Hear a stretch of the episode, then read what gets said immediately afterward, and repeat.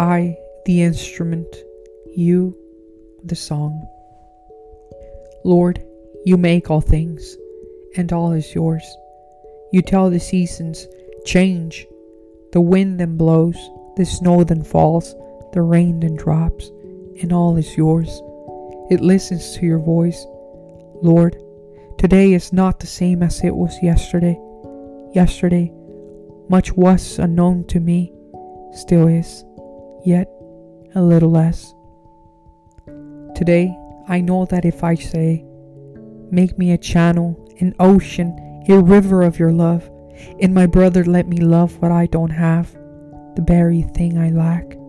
As you blow, make the snow and drop the rain, so will you too. Listen to the beating of my heart and what I ask.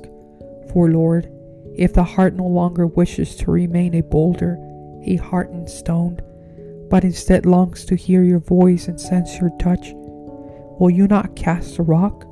Will you not change the hardened heart for one of flesh which pumps and then contracts? No longer stones and sand, but one that aches to proclaim to all the wonders of your love, to all the creatures of the plains, to all the hardened hearts in every town and every city square, to every nation, mountain, valley, hill, and to every canyon under and above the sea. Lord, you know me inside and out nothing I hide. You love me, and you call me as I am. You heal my wounds. You pardon my afflictor. You love him more than I. I, I hate. You, you love. You pardon. I harden. My Lord, my strength, my love. Where there is injury, let this heart, O Lord, pardon. And if you wish, let me imagine that it is I who chooses to lie on a cross, extend my arms, and my brother love.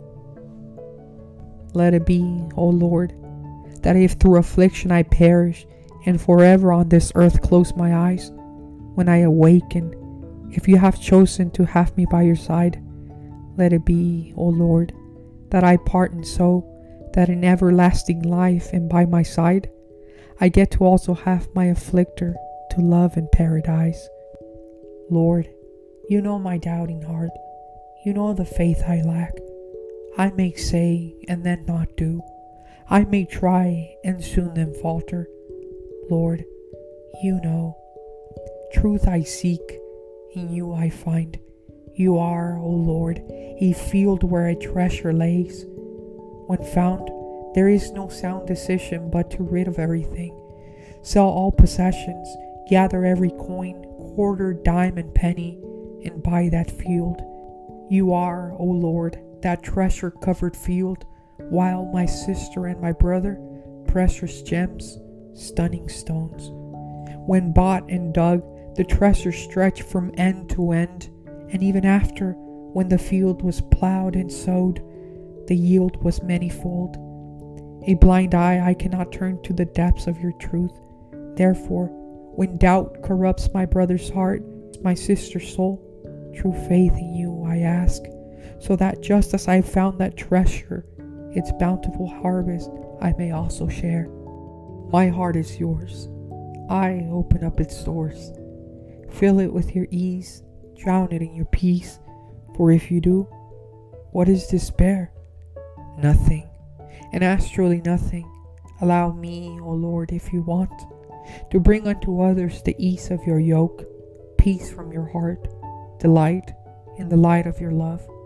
For what is darkness, O Lord?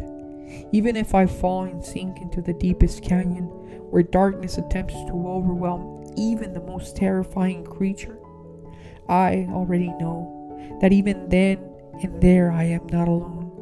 For you are much more than any darkness, cave, cove, canyon, or ocean floor.